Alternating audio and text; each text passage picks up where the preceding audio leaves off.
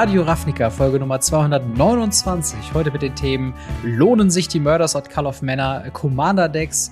Wir haben neue Organisatoren von den verschiedenen äh, Regional Qualifiers, beziehungsweise auch von denen in Europa. Und zu guter Letzt haben wir ein äh, ja, unfreiwillige Spoiler über eine Fallout-Promokarte, die man in Amerika schon auf Ebay kaufen kann. Zu guter Letzt haben wir natürlich noch Ask Us Anything, aber bevor wir einsteigen, äh, herzlich willkommen, Marc. Wie geht's dir? Hi, äh, mir geht's gut. Ich habe ich hab, ich hab ziemlich Bock auf die, die Folge. Das wird mega lustig. Wir haben sehr viele coole ja. Sachen, wir haben sehr viele weirde Sachen und äh, ja, ich bin, ich bin gespannt. Äh, ich muss einmal ganz kurz hier die Ankündigung machen. In der Zeit, wenn diese Folge rauskommt, werde ich wahrscheinlich etwas weniger erreichbar sein wie sonst. Deshalb, wenn ihr mir da schreibt, sorry. Äh, aber ansonsten, äh, ja. Das heißt, äh, weswegen bist du äh, weniger erreichbar? Das Geburtstag, richtig? Genau, genau, genau. Ich habe am Sonntag den vierten Geburtstag und äh, da ist auch eine kleine Überraschung auf meinem Channel geplant. Wenn ihr da mal rüber gucken Sehr wollt, äh, könnt ihr da mal drauf schauen. Da bin ich mal gespannt. Genau, und neben dem wichtigen Datum äh, von deinem Geburtstag am Sonntag äh, gibt's noch ein paar andere Ankündigungen. Äh, zum einen der kleine äh, Service-Hinweis von unserer Seite aus, dass äh, zur MagicCon in Amsterdam, die am 28. 28. bis 30. Juni 2024 stattfindet, kann man ab jetzt eben Tickets kaufen. Äh, das heißt, seit dem frühen Freitag sind die Early Bird Tickets verfügbar. Wenn ihr damit im Gedanken spielt, da mit hinzugehen oder ihr seid doch schon zu 100% sicher, Schaut mal vorbei, haben wir euch in der äh, Videobeschreibung verlinkt. Und dann äh, gibt es tatsächlich noch ein kleines Event, äh, wo ich mit dran teilnehmen werde. Und zwar am 11. Februar 2024 werde ich an einem Murders at Call of Manor äh, Murder Mystery Krimi Dinner Event teilnehmen. das Ganze wird auf Twitch zu sehen sein, äh, auf den Kanälen von Maluna, Mango, Baso, No Way Sir, äh, no, no Way for You Sir, so heißt der. Ähm, aber äh, ich werde das auch nochmal ankündigen auf äh, Instagram, wenn es denn soweit ist. Äh, ich glaube, losgehen soll es so um vier. Und das Ganze ist halt eine Mischung aus einem Krimi-Dinner und einer Runde Magic the Gathering, wo ich halt als Magic-Experte quasi da sein werde. Aber und kein Cluedo, oder? Kein Cluedo tatsächlich überraschenderweise, aber äh, genau, es wird äh, auf jeden Fall ein bisschen was zu gewinnen geben. Es wird ein ganz cooles Event äh, und ich freue mich schon sehr darauf. Äh, ja. Meine äh, Krimi-Rolle wird sein der eines Butlers, was natürlich als eine Support-Rolle schon ziemlich gut ist. Ich freue mich schon auf meinen Frack und hoffe, dass er passt. Aber dementsprechend schaut da gerne mal äh, rein. Und natürlich der obligatorische Hinweis, dass wir auch diese Runde wieder gesponsert sind von Holy Energy, Hydration und Eistee-Sorten. Wenn ihr leckere Holy-Getränke zu euch nehmen wollt und uns dabei unterstützen wollt, dann könnt ihr doch mal vorbeischauen bei weareholy.com slash radioravnica und spart auch noch 10% mit dem Code RAFNICA10 oder 5 Euro, wenn ihr das erste Mal bei Holy einkauft, mit dem äh, Code RAFNICA5. Und das Beste daran ist, ihr unterstützt dabei uns äh, indirekt, das heißt, ein kleiner Prozentsatz geht an uns und wir können uns das halt von Holy an der Stelle zurückholen, Technik kaufen und unsere laufenden Kosten decken. Dementsprechend vielen, vielen Dank an Holy und yes. schaut gerne mal vorbei bei weareholy.com slash Radio Ravnica. Aber damit vorweg würde ich sagen, springen wir doch mal ins Thema. Äh, und zwar ins das erste Thema. Lohnen sich die Murders at Call of Manor Commander Decks? Äh, wir haben mal wieder einen ganzen Schwall neuer Commander-Decks bekommen. Äh, ungeachtet der Tatsache, dass wir Fallout Commander-Decks im März bekommen, dass wir zu jedem Set mindestens zwei neue Commander-Decks bekommen, dass wir jetzt auch zu äh, Ixalan gab es ja auch noch mal vier Commander-Decks. Hm. Jetzt haben wir noch mal vier neue Commander-Decks. Ähm, wie ist so dein allgemeiner Eindruck von den Themen beziehungsweise von den äh, von der Auswahl, die wir denn hier bekommen haben? Spannend. Also ich finde es sehr weird, dass wir einfach manchmal nicht unterschiedliche Decks irgendwie uns, uns nicht, nicht erlaubt ist, unterschiedliche Decks zu haben. Weil wir haben ja schon mal darüber geredet, wir haben wieder ein Naya-Deck, wir haben wieder ein Dimir-Deck, wir haben wieder ein Band-Deck. Ähm, Naya und Band unterscheiden sich mit zwei Farben. Wizards, ich weiß nicht, ob ihr es mhm. wusstet. Ähm, und dann haben wir natürlich noch ein Boros-Deck, weil wir brauchen ja auch irgendwo Rot. Und es sind halt ja. so viele Farben mittlerweile, ähm, die von, von, von diesen Commander-Decks abgedeckt werden. Aber es sind mhm. so oft dieselben. Das ist wirklich, wirklich, wirklich schade. Also, ja, ich weiß nicht, das, stimmt das ist schon. weird. Aber ich finde die Decks, Spoiler, extrem cool. Ja, also es gibt auf jeden Fall sehr viele positive Aspekte, die man hervorheben kann, äh, neben obligatorischen Rückfällen in Fortschritten, die wir vielleicht schon gemacht haben, wie mhm. zum Beispiel der Landbase. Aber ähm, genau, welches Deck möchtest du denn als erstes highlighten? Welches möchtest du denn zuerst sprechen? Oh, am liebsten möchte ich direkt über das blau-schwarze Decken. Das, das Dimir-Deck, ja. das hat's mir so angetan, das ist so insane. Dann, äh, genau, schauen wir uns doch mal Revenant äh, Recon an. Das ist ein, äh, wie du schon meinst, Dimir Commander Deck, angeführt von äh, Mirko Obsessive Theorist. Äh, drei Mana, ein generisches, ein blaues, ein äh, schwarzes für eine 1-3 mit Flying und Vigilance. Und äh, immer wenn man surveillt, äh, wird eine 1-1-Marke auf diese Kreatur gelegt und zu äh, am Anfang des Endes des Zuges ähm, kann man eine Kreatur mit Power less than Mirko ähm, vom Friedhof wieder aufs Spielfeld holen mit einem Finality-Counter. Also zwei Mechaniken hier drauf. Wir haben einmal Finality-Counter, die wir aus Ixalan kennen. Das heißt, wenn sie danach zerstört wird, wird wieder geexiled. Und mhm. wir haben Surveil, was auch das Thema des Sets sein wird. Also ganz viele Karten, die surveilen. Wir haben äh, den Demir Spybug zum Beispiel drin, der mit Surveil gut funktioniert. Wir haben sämtliche Removal- und Counterspell-Optionen, die äh, darüber hinaus noch ein Surveil drauf haben. Aber meine Frage erstmal, was, was, heil, was hypt dich denn so über dieses Deck? Das Deck ist ein wirkliches Reanimator-Deck. Und ein Reanimator-Deck in einem, in, einem, in einem so einem Umfeld zu bekommen, finde ich insane gut. Weil Reanimator ist eine meiner liebsten Möglichkeiten, äh, Commander zu spielen und auch Legacy zu mhm. spielen. Mhm. Dementsprechend, äh, ja, großartig. Und wir haben halt extrem krasse Reprints, wo ich halt sage, okay, damit kann man diesmal was anfangen. Wir, wir, wir haben ja. halt Reanimate. Wir, wir haben ja. Toxic Deluge. Wir haben den ersten, ich glaube, der erste New Border Reprint von äh, Necromancy. Ähm, oh, und dann spannend, halt stimmt. also eine Verzauberung, die man als Flash spielen kann zum Reanimieren und so weiter und so fort. Wir haben, wir haben so viele interessante Karten mit drin, die halt einfach zum Reanimieren sehr cool sind und für mich ein All-Time-Favorite. Ich bin halt ein alter Boomer, was Commander angeht. Rise of the Dark Rams, wo man für neun Mana mhm. alle Kreaturen aus allen Friedhöfen reanimiert. Einfach wahnsinnig, wahnsinnig gut. Und naja, ansonsten muss ich sagen, sind wir halt hier in einem sehr, sehr, sehr coolen Deck unterwegs, was sehr viel einfach ähm, selber surveiled, was mittelmäßig, äh, mhm. mittelmäßig schnelle Kreaturen spielt. Also gerade so, so kleinere Sachen, die halt auch Dinge tun, wenn sie angreifen oder wenn sie mal in den Friedhof gehen oder halt selber surveilen. Es sind sehr, sehr, sehr coole Karten drin, overall. Mhm. Und es sind halt Massakerwurms, auch eine meiner Lieblingskarten überhaupt. Das ist, es, es ist so ein cooles Deck. Ja. Krass. Und die Mana-Basis ist, ist gar nicht mal so, so schlecht.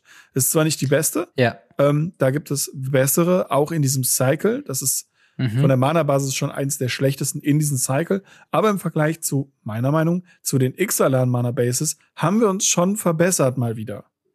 Ja. Es ist halt so dieses typische, ähm, so zweifarbige Decks sind halt auch deutlich einfacher zu gestalten als, ähm, als so dreifarbige Decks. Und ich mhm. glaube, man, ich, ich, man könnte das immer ganz gut an der, an der, an der Tempelquote sehen, wo wir hier nicht mal den Demir-Tempel spielen, mhm. sondern nur Temple of the False Gods. Und der dreifarbige, wo wir nachher noch zu kommen, hat, glaube ich, äh, vier Tempel oder so drin. Also halt in jeder Farbkombination auf jeden Fall einen. Mhm. Das, das, das merkt man einfach schon. Also es sind halt wieder so diese typischen Kritikpunkte, die wir halt eben bringen, dass wenn es so viele gibt, könnte das ein deutlich besserer Punkt sein, eben auch gute Länder zu reprinten. Und was mich halt auch wundert, wo ich jetzt gerade mal äh, ganz schnell nochmal doppelchecken muss, ob das so äh, der Fall ist. Sie haben ja auch die Surveil Lands in Murders at Call of Manor reingesteckt. Warum sind sie denn jetzt hier nicht drin? Beziehungsweise warum ist es denn jetzt hier in diesem Surveil-Deck nicht drin? Wahrscheinlich wollen ja. sie keine Karten aus dem neuen Set direkt drin haben, aber äh, oder ja, sie haben nicht miteinander Wäre doch eigentlich ein guter Punkt, oder? Vielleicht haben sie oder sie haben nicht miteinander gesprochen. gesprochen. Genau. Aber, äh, aber ja, ich würde Total. Aber ich würde dir auch zustimmen, äh, gerade sowas wie Animate Dead, äh, das Reanimate und auch sowas Necromancy. Man merkt einfach, dass es teilweise alte Karten sind, weil sie so kompliziert geschrieben sind mit so viel Zeilentext. Ja. Das ist schon echt witzig. Ich liebe ja diese Geschichte von Magic, wie dann auch das Wording sich verändert hat. Ja. Und ähm, deswegen, äh, ja, auf jeden Fall ziemlich cool. Äh, tatsächlich eine Karte, die ich eben noch gesehen habe, die ich ziemlich cool finde, äh, die, glaube ich, eine neue Karte ist, ist die Sphinx of the Second Sun. Ähm, eine 8 Mana, 6 generische und 2 blaue für eine 6-6 Creature Sphinx mit fliegend und äh, einer sehr interessanten ähm, neue Phase, die man dazu bekommt. Und zwar äh, am Beginning äh, der Post-Combat Main Phase ist eine weitere Beginning Phase. Hm. Das heißt, man kann noch mal sein gesamtes Mana enttappen. Man hat quasi vor der zweiten Main Phase eben noch mal alle Re Ressourcen ready. Was natürlich man hat Upkeep-Trigger. Also zu Beginn des genau, und sowas, ja. sind solche Trigger. Und man zieht noch eine Karte. Die Karte ist aber nicht neu, die ist aus Commander Legends tatsächlich. Mm. Ähm, aber ist eine sehr, sehr, sehr coole und sehr starke Karte. Ja, also ähm, genau, und es gibt so kleine Support-Pieces, die jetzt an der Stelle, glaube ich, nur ist, so wie der Docked ähm, Detective, der 2 Mana 2-1. Mhm. Wenn er ins Spielfeld kommt, zu Welt 2. Und immer wenn der Gegner seine zweite Karte im Zug zieht, äh, wird der Docked Detective vom Friedhof wieder auf die Hand gepackt nichts Großartiges, wird jetzt Commander nicht verändern, aber trotzdem schön, dass sie da halt hier nochmal äh, Surveil-Deck-spezifische Karten mit reingepackt haben. Der ist auch aus Streets of New Capenna. Ähm, Echt? ja. Aber das ist, das finde ich halt so spannend, dass Surveil ja, hat es in ne? so viele Sachen gepackt. Es sind so viele Sachen, ja, okay. die da wirklich reingepasst haben. Was eine neue Karte ist, was ich extrem gut finde, ist Eye of the Duskmantle. Äh, sieben Mana, drei, fünf, Kreatur Auge. Ich liebe Kreaturen Augen, das sind immer die besten. Fliegend Lifelink. Ah, okay. Und immer ja. wenn man, äh, wenn man surveilled hat in einer Runde, kann man Länder oder Spells aus dem Friedhof casten. Wie gesagt, nicht hm. die man surveilled hat, sondern generell, wenn man surveilled hat. Ähm, hm. Nee, uh, from among uh, cards you've surveilled destroyed. Genau, also diese Karten, die man surveilled ah, hat, so ist richtig. Die Karten, die man surveilled hat, kann man spielen und die Länder die kann man spielen. und wenn man einen Zauber castet, ähm, kann man Leben bezahlen in Höhe der Mana-Kosten statt die Mana-Kosten bezahlen. Ja, und das verstehe, kann halt nochmal richtig, richtig sick sein. So, okay, ich habe hier meinen mein Grave Titan surveilled. Ich äh, habe mhm. aber kein Mana mehr, aber ich zahle mal sechs Leben für einen Grave Titan. Kein, kein Problem. Ja. Das ist schon cool. Und ich glaube, eine Karte, die in diesem Deck komplett insane ist, ist der Doom Whisperer. Ja. Fünf Mana, 6-6 Nightmare Demon, Flying Trample und man kann zwei Leben zahlen, um zwei zu surveillen. Das triggert natürlich einmal alles, was man hier so, so, ja. so drin haben kann.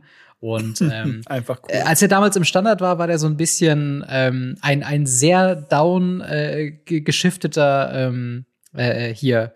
Wer ist ja nochmal der äh, Zahl 7 Leben, Ziel 7 Karten? Äh, Grisselbrand.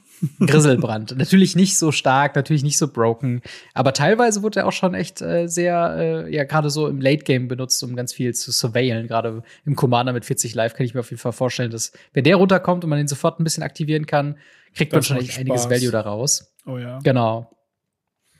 Ja, und halt, äh, ja, es ist auf jeden Fall ein ziemlich cooles Deck. Ähm, wie gesagt, die Landbase, äh, also neun Islands, neun Swamps. Äh, da würde mir, glaube ich, noch ein paar Sachen einfallen, die man dafür alternativ reinpacken könnte. Ja, das ähm, ist immer noch besser wie Tempel. Ich finde Basic Lands immer noch Temple. besser wie Tempel. was glaubst du denn, würden hier für, für Länder, was würdest du hier so reinpacken? Äh, Skryland. Skryland, wär, mhm. äh, nicht Skryland, äh, äh, Surveilland. Surveilland wäre großartig. Ähm, ich bin halt Mensch, ich habe halt Fetchies rumliegen und Schocks gibt's im letzten Set und gib ihm. Ja. Aber ähm, wenn es äh, irgendwie in, in die Richtung was, was geben soll, ähm, haben sie zumindest ähm, das, äh, dieses, dieses Land, ich weiß, mir fällt der Name gerade nicht ein, das Endhabt ins Spiel kommt, wenn man zwei oder mehr Gegner hat. Ja, die ähm, Slowlands aus. Ich weiß nicht, äh, ob die überhaupt in der Farbe gibt, aber wenn, dann würde ich die in der Farbe reinnehmen zum Beispiel.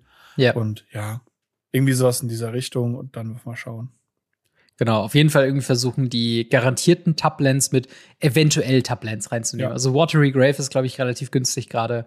Ja. Kann man sich auf jeden Fall mitnehmen. Ähm, aber was würdest du sagen, das Deck Daumen hoch, Daumen runter? Du bist eigentlich schon sehr begeistert dafür, ne? Äh, ich bin, bin sehr begeistert davon. Es ist nicht das, das wertvollste, also teuerste Deck in dieser, in dieser Riege. Ähm, mhm. Aber das ist mir total egal. Es ist, es ist einfach ein, ein großartiges Deck. Äh, es hat Reanimate-Spells drin. Das ist ein geiler Einstieg, glaube ich. Und das ist was, was ich, glaube ich, auch ähm, Anfängern in die Hand drücken würde, damit sagen, hey, mhm. guck einfach so lange auf den Top deines Decks, bis du coole Kreaturen in deinen Friedhof wirfst und dann hol die da raus.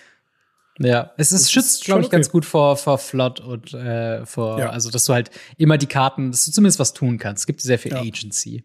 Genau, und äh, ähm, äh, da niemand Grave Hate spielen darf, weil Grave ist ja böse zu spielen, so ein Rest in Peace, da ja. gucken dich ja alle böse an, dann bist du ja schon der Mann am Tisch.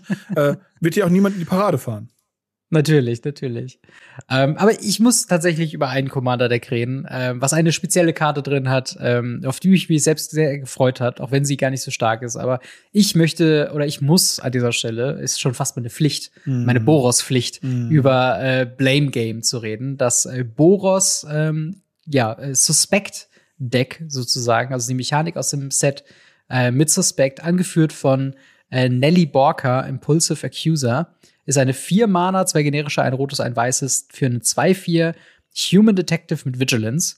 Und wenn sie angreift, kann man eine Target Creature suspecten äh, und dann alle äh, Suspected Creatures goaden. Das heißt, Suspect, sie bekommt Menace und kann nicht, kann nicht blocken. Ähm, und äh, Goat heißt, sie muss angreifen, äh, aber kann nicht dich angreifen. Ja. Also in dem Fall schützt man sich selbst davor.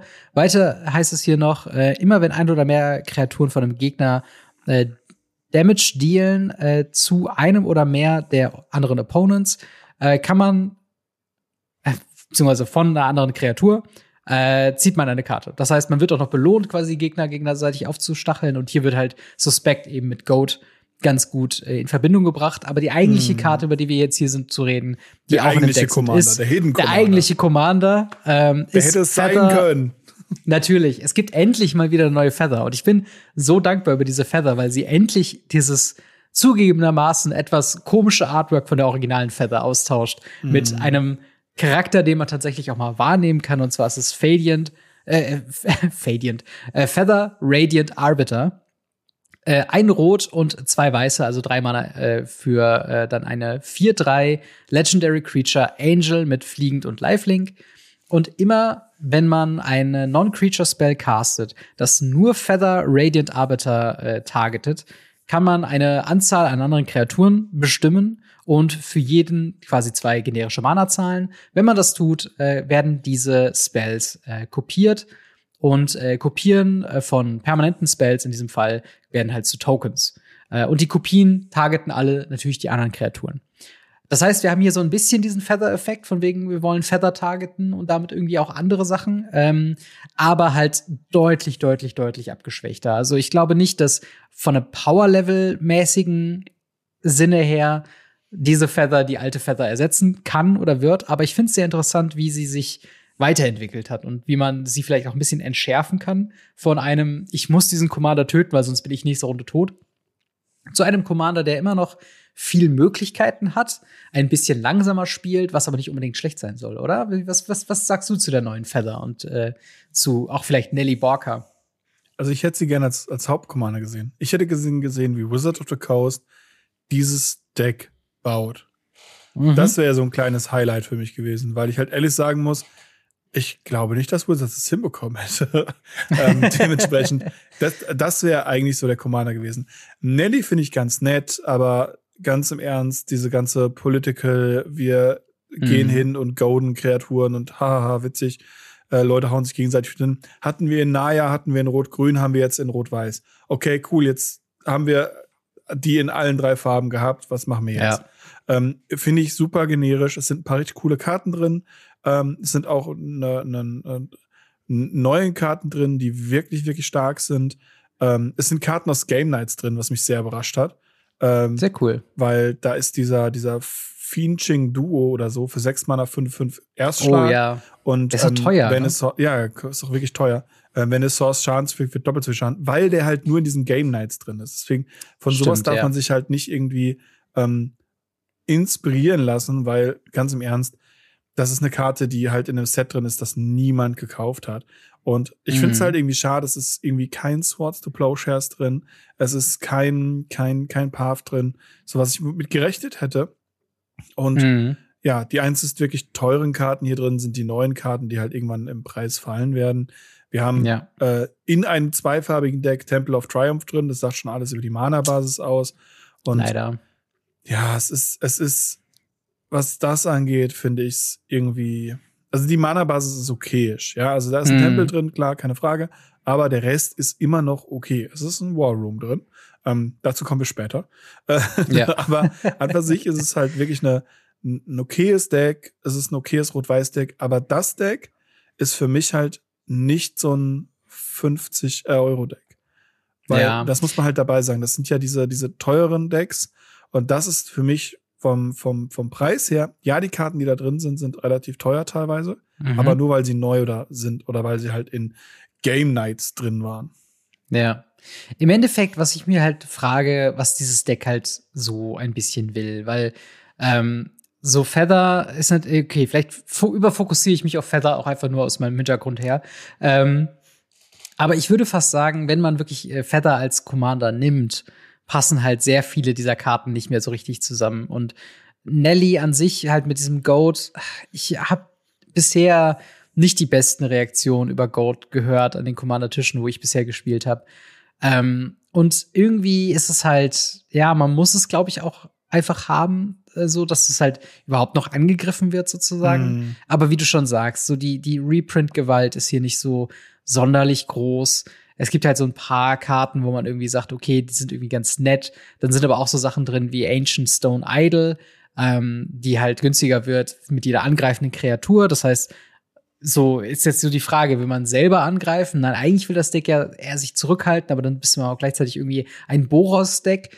Also irgendwie hat das so Mixed Messages, würde ich sagen, mm. ähm, wie das man Deck dieses Deck irgendwie spielen würde.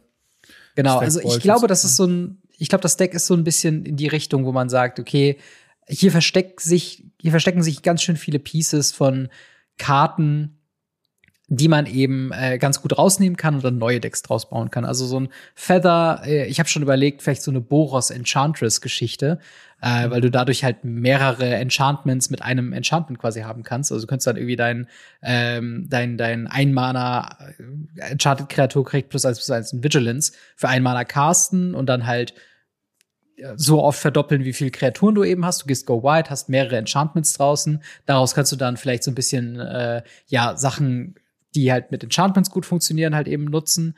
Ähm, du hast auch vielleicht die Fähigkeit von, ähm, von Wilds of Eldraine, wo du äh, Enchantments sacrifice musst für zusätzliche Effekte, könnte man damit halt gut kombinieren. Mm. Also ich glaube, die einzelnen Pieces sind schon attraktiv genug, um daraus was zu bauen. Und ich glaube auch, dass Nelly, wenn du wirklich auf diesen, auf diesen ähm, Goat-Plan gehst, ähm, dass das halt schon echt was sein kann, womit du dann auf jeden Fall auch gewinnen kannst. Aber dann würde ich auch vielleicht halt überlegen, so ein bisschen mehr so Pillow-Fort-Deck zu, zu bauen. Also wo du halt wirklich ja. nur anstachelst, aber nicht selber angreifen möchtest. Ja, bist du ja so ähm, ein bisschen. Du, du kannst ja alles anstacheln. Du hast äh, sowas wie Gesella drin. Ähm, Blade of Gold Knight, wie halt sagt, jeglicher Schaden, der einem Gegner zugefügt wird, wird verdoppelt. Jeglicher Schaden mhm. an dir wird halbiert. Ähm, dann hast ja. du halt sowas wie Darien King drin. Immer wenn du Schaden zugefügt bekommst, kriegst du eins Einser. Ghostly Prison ist da mit drin. Ähm, Soul Snare nach dem Motto, haha, greif mich nicht an, das kostet dich Mana mhm. oder eine Kreatur. Also es ist schon, es ist schon so, dass du dich da ein bisschen einbunkerst. Aber gleichzeitig spielst du halt ein Deck, was halt sagt, okay, ich kann suspekten und ich muss ja irgendwann auch selber gewinnen. Und dann habe ich ja. halt einen 12-12 Flash-Trampelkreatur in meinem Deck. Ja. Okay, und was tue ich damit? Ja, ich, halt ich, ich suspekte die, damit die durchkommt, damit die, damit die äh, Ding hat, damit die ähm, Menace hat. Und denkst du so, ja. ah. ich glaube halt, wie gesagt, das ist das das Deck macht so ein bisschen Spagat und ich glaube, also von den Decks würde ich wäre ich nicht interessiert, wäre ich nicht uninteressiert an vielen Karten, die da drin sind. Aber rein von dem Punkt, dass man mit Commander damit starten möchte, würde ich es nicht empfehlen, weil nee. dafür ist es, glaube ich, ein Tacken zu passiv. Das, ähm, das ist absolut richtig. Ich meine, es ist halt, wenn du es dann vor allem vergleichst, schöner Übergang, wenn wir mhm. Deadly Disguise angucken. Deadly Disguise ist ja. ein proaktives Deck, was wirklich extrem schöne Reprint-Karten drin hat. Äh, die Mana-Basis ist, ist hierbei wirklich grausam. Wir haben halt Boros Garnison, was halt ein Bounce-Land ist. Mhm. Wir haben äh, Jungle Shrine, was halt ein Free Color äh, kommt getappt ins Spiel ist. Wir haben äh, noch andere Bounce wie Celestia Sanctuary. Wir haben äh, Tempel, drei Stück drin, alle drei, die es natürlich gibt. Ähm, mhm. Ultra weak und schlechte Mana-Basis, über die wir ja schon mehrfach geredet haben. So. Ach so, wie Snarls und, und Fortified genau. Village und so. Will man echt, eigentlich nicht mehr echt spielen. Echt nicht gut. Echt nicht gut. Und dann schaut man sich den Commander an. Kaust, Eye of the Glade ist ein zwei Mana in äh, Naya-Farben. Ein grünes, mhm. ein rot-weiß hybrides, also man kann es entweder mit rot mhm. oder weiß bezahlen. Legendary Creature Dryad Detective, ein zwei Mana 2-2 Dude. Ähm, die halt sagt, immer wenn eine Kreatur, die du kontrollierst, aufgedeckt wird in diesem Zug, einem Gegner, äh, wenn eine Kreatur aufgedeckt wurde in diesem Zug und sie die Gegner Schaden so wirkt, darfst du eine Karte ziehen. Und dann kannst du halt tappen und eine Face-Down Attacking Creature Face-Up turnen. Mhm. Das heißt, du verdeckst halt alles mit Morph, mhm. Supermorph, Megamorph ähm, äh, oder, oder sonstigen Möglichkeiten. Disguise. Ja, äh, genau, Disguise oder auch das, ähm, das, das neue, wie heißt das? Ähm, äh, Der, ich glaube, über das äh, stoppert wie immer. Genau, Disguise äh, das, und Cloaken, so ist es richtig. Wir können es genau, auch cloaken Disguise, unsere Cloak. Kreaturen. Genau. Ja. Und das ist halt super, super nett, super cool. Und dann hat man da halt so Sachen drin wie den krosanischen Wolkenkratzer, eine 10 Mana 13 13, eine der ikonischsten Kreaturen für mich, weil die in Aufmarsch drin war, ähm, der halt einfach äh, Morph 9 hat. Das heißt, man, Mhm. man macht einfach in der zweiten Runde, nimmt man den, den, den, den Chaos rein, in der dritten Runde den krosanischen Wolkenkratzer, in der dritten Runde, in der vierten Runde greift man an und dann deckt man einfach so eine 13-13-Kreatur auf den Gegner einfach ins Gesicht massiert. Und das ist so Das ist cool. geil, weil du hast so viele coole Flip-Effekte, die beim Aufflippen was tun. Du hast so viele coole Morph-Kreaturen, die einfach nur zuhauen. Ja. Du bist so proaktiv, dem Gegner einfach, wie es immer schön sagt, das Gesicht amassieren. Und Mhm. das Deck hat auch noch coole Reprints mit unter anderem sowas wie äh, Jessica's Will, einer der meistgespielten Mhm. roten Zauber im Commander. Eine Seedborn News, das ist die Karte, ist die alle Leute krass. hassen, weil du alle Länder während jedes Zugs enttappst. Und wir erinnern uns Ja. dran, wir können Kreaturen immer aufdecken, wenn wir wollen. Ja. Ähm, es, es, es ist für, für mich einer der coolsten Second Commands, die ich je gesehen habe. Mit Duskana the Rage Mother. Ist eine 5 Mhm. Mana 5-5 Legendary Creature Bär. Es ist einfach ein, Four- ein Three-Color-Bär. Und Ja. die sagt halt, immer wenn sie ins Spielfeld kam, ziehen wir für jede Kreatur, die mit Base Tower oder Puffness 2-2 ist, eine Karte, was die halt alle sind, oder halt auch alle Mhm. Bären gefühlt.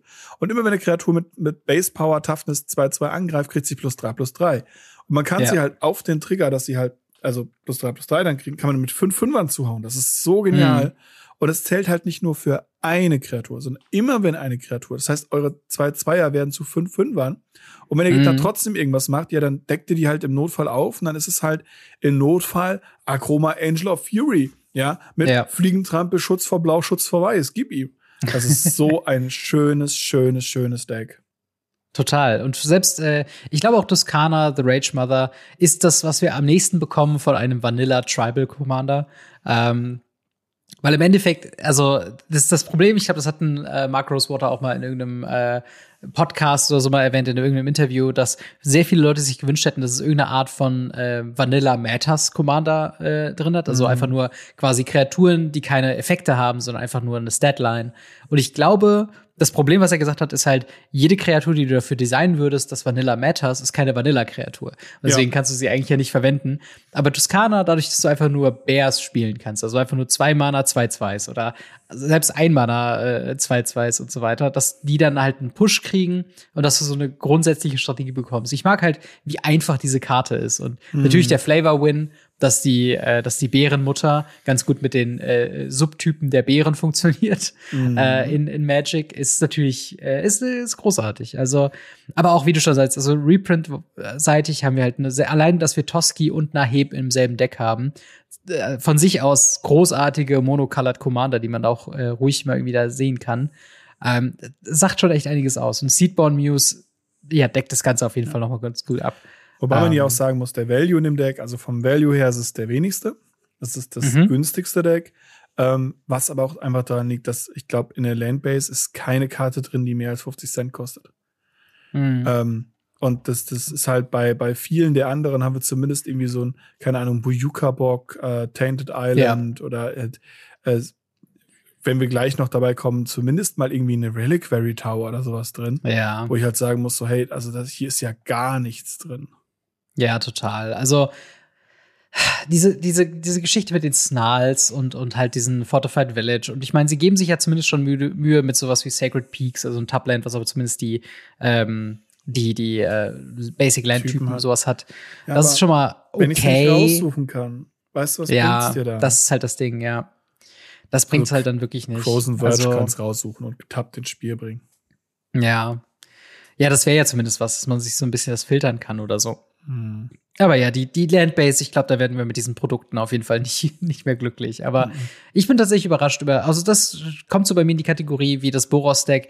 Da habe ich allein schon Spaß an diesen ganzen verschiedenen Karten, die da eben drin Mhm. sind. Und halt eben dieses äh, konstante Rätseln. Ähm, ich finde Kaust als Commander ziemlich strong. Einfach, dass du halt jede Karte einfach aufdecken kannst, die halt angegriffen hat. Das ist natürlich auch immer so ein, so ein Gamble von wegen, ähm, blockt man jetzt diese 2-2, aber riskiert dann, dass da drunter eine riesige Kreatur, irgendwie so ein äh, Cloud Scraper 13-13 dahinter steckt. Ähm, und äh, ja, das ist auf jeden Fall eine äh, ne schöne, runde Sache. Proaktiv kann man, glaube ich, ganz gut als Einsteiger was mit anfangen. Mhm. Ähm, und zu, zu guter Letzt, äh, die, die letzte Deck-Geschichte, äh, die wir haben, ist Deep Clue C, ein äh, Token slash Clue Matter Thema mit angeführt von äh, Morska Undersea Sleuth. Äh, ein drei Mana, ein grünes, ein weißes, ein blaues für eine 2-3 Legendary Creature, Vidalcan Fish Detective. Erinnert mich sehr an Aquaman. Er löst äh, mm. Verbrechen unter Wasser. Wow. Ähm, der erstmal sagt, du hast keine äh, maximale Hand Size und äh, am Beginn deiner Upkeep investigate, das heißt, man kreiert einen Clue-Token. Ähm, dann, immer wenn man eine zweite Karte jeden Zug gezogen hat, werden, äh, kann man zwei 1-1-Marken auf äh, diese Kreatur legen. Also im Endeffekt willst du den früh spielen, mit den Clues mehr Karten ziehen und für jede zweite gezogene Karte pro Zug ähm, kriegt er eben zwei Marken und kann da eben sehr schnell sehr groß werden. Und ich glaube, es ist auch so ein bisschen das, das Subthema dieses Decks plus eins plus eins Marken quasi, oder? Jein. Also es ist plus eins plus eins Marken oder halt tatsächlich generell Tokens. Ja.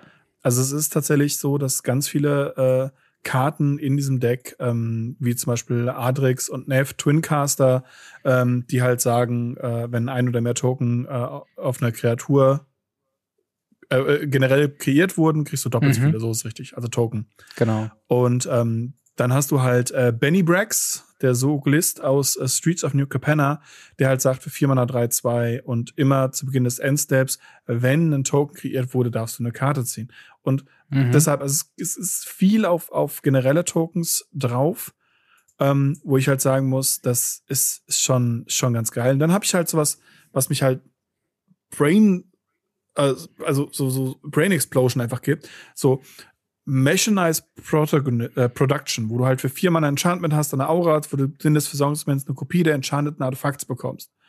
Und ähm, wenn du acht desselben Namen hast, hast du gewonnen. Aber es geht einfach ja. darum, dass du da wirklich sowas hast, was jede Runde was macht. Ähm, mir mhm. fehlt nur die, die, die Followed Footsteps, die halt äh, jede Runde noch eine Kreatur kopieren. Aber ansonsten mhm. ist es ein sehr cool durchdachtes Ding. Und dann kommen wir halt, ich habe ja schon zwei der, der teuren Reprints genannt, Mhm. Ja, also mit, mit, äh, mit Adrix und, und Benny. Und dazu mhm. kommt dann halt sowas wie Koma. Leute, die Standard gespielt haben oder so, ja. kennen Koma noch sehr, sehr, sehr gut. ähm, es ist Farewell drin. Farewell ist der Removal schlechthin in Commander. Der beste Boardwipe. Es ist so, gibt. so, so krass. Und, was ich ganz lustig fand, äh, der Teller of Tales ist das erste Mal gereprintet mhm. worden. Also ja. Kulan, Kulane. Ähm, der ja. ja. im Endeffekt eine Throne of Eldraine, äh, wie heißt Brawl? Brawl, Brawl äh, genau. Äh, Commander Front war. Ähm, und ja. das ist jetzt schon der zweite, den wir gereprintet haben. Das heißt, so langsam aber sicher bringen sie alle diese Brawl-Commander mal wieder in irgendwelche ja. Decks rein. Und naja, value-technisch, wie gesagt, ist das hier einfach das, das, das, das höchste Deck. Ähm, mhm. Ich finde es schön, dass sie hier und auch in, in dem, ähm, in dem Blame Game Planeswalker reingebracht haben. Das sehen wir auch nicht mhm. alle Tage, dass wir Planeswalker in Commander Deck sehen. Das stimmt. Es sei denn, es ist ein Planeswalker Commander Deck. Und ähm, ja, das finde ich an für sich wirklich, wirklich gut und muss sagen, da bin ich sehr, sehr, sehr zufrieden mit, mit dem Deck. Also das ja. ist sehr cool. Mana-Basis auch hier natürlich. Wir haben drei Tempel, bla bla bla. Äh, haben wir mhm. alles schon mehrfach gesagt. Wir haben aber auch sowas wie Spire of Industry, ähm, die ja. enttapped ins Spiel kommen. Ähm, wir haben mehrere Sachen, die enttapped ins Spiel kommen. Path Ancestry kommt leider zum Beispiel getappt rein oder so. Und Frozen mhm. Verge auch wieder. Aber es sind ein paar Sachen, die enttapped reinkommen. Und es sind, glaube ich, nur zwei statt drei Bounce Lands drin. Ähm, aber ja, es ist, es ist ein ganz rundes Deck für, für den Preis, das es macht, glaube ich.